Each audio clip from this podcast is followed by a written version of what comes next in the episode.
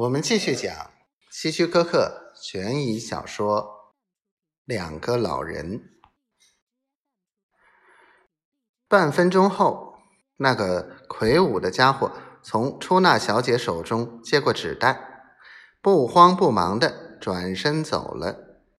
这时，茉莉看清了出纳小姐的眼睛，那里面充满了惊恐和不安。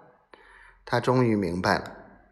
原来那人和他们一样，也是抢银行的。他拿走了本该属于我们的钱，茉莉生气的想，不知不觉的跟在那家伙的身后。那人急匆匆的走到银行大门口。这时，巴克正好走进银行，看见茉莉走过来，以为他已经得手，就两眼盯着他。伸出一只手要接过钱袋，巴克的手恰好挡住了那魁梧家伙的去路。那人骂了一句，猛地推了巴克一下，巴克毫无防备，踉踉跄跄的摔倒了。妈的，把我的钱抢走了，还敢打我的朋友！茉莉心里想着，从后面赶过去。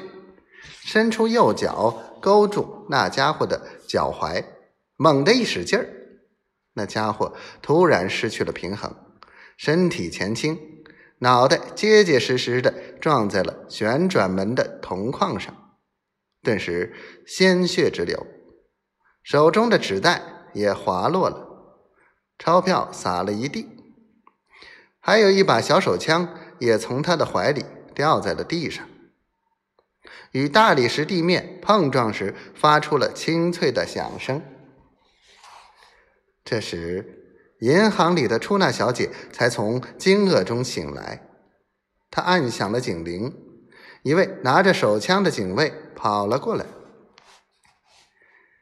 巴克痛苦的从地上站起来，他低头看着躺在地上的人，再看看茉莉，满脸困惑的说。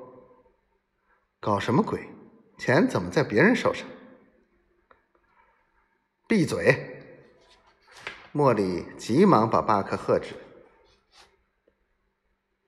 又是一个晴朗的早晨，空气清新，草坪里的草叶上挂着晶莹的露珠。茉莉和巴克依然像平常一样悠闲的。坐在长椅上。